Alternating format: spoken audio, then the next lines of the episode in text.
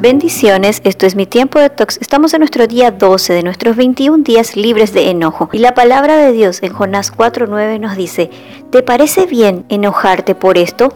A Jonás no le gustó para nada que Dios perdonara a la ciudad de Nínive, así que salió de la ciudad y se fue malhumorado a un lugar donde podía verlo todo.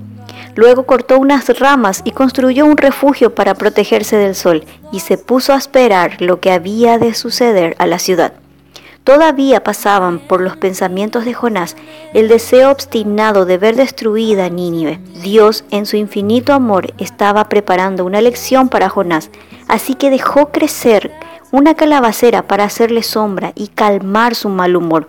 Jonás se puso muy contento con esa planta, pero Dios también dispuso un gusano que, que la picara, así que a la mañana siguiente la planta se secó por lo que el calor del sol daba directamente sobre la cabeza de Jonás.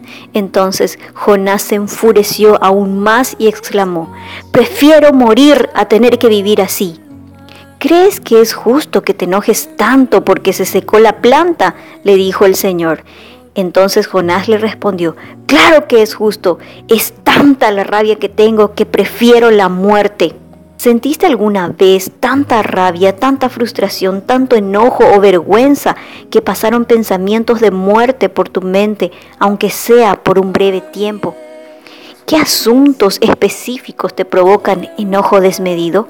Jonás reaccionó de tres maneras comunes de actuar de una persona iracunda. Uno, renunció. Dos, se apartó de los demás.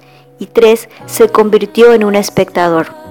Su enojo lo cegó de su capacidad de reflexionar. Dejarse ganar por los sentimientos de ira nunca podrán ser una salida apropiada y mucho menos asertiva. Proverbios 27:4 dice, la ira es cruel y agobiante el enojo. ¿Y qué hago entonces? No creas todo lo que piensas. Cierra los ojos y calla tus pensamientos. Respira, ora a Dios y pide que te ayude a ver más allá del enojo. Me encanta el final del libro de Jonás cuando Dios le dice, tú te preocupas por una planta por la cual no trabajaste ni la hiciste crecer, que en una noche existió y en una noche pereció. ¿No debería yo sentir lástima por esta gran ciudad? Así que desecha ese enojo y recuerda la palabra de Dios en Efesios 2, 4 al 5. Pero Dios es tan rico en misericordia y nos amó tanto que aunque estábamos muertos a causa de nuestros pecados, nos dio vida con Cristo.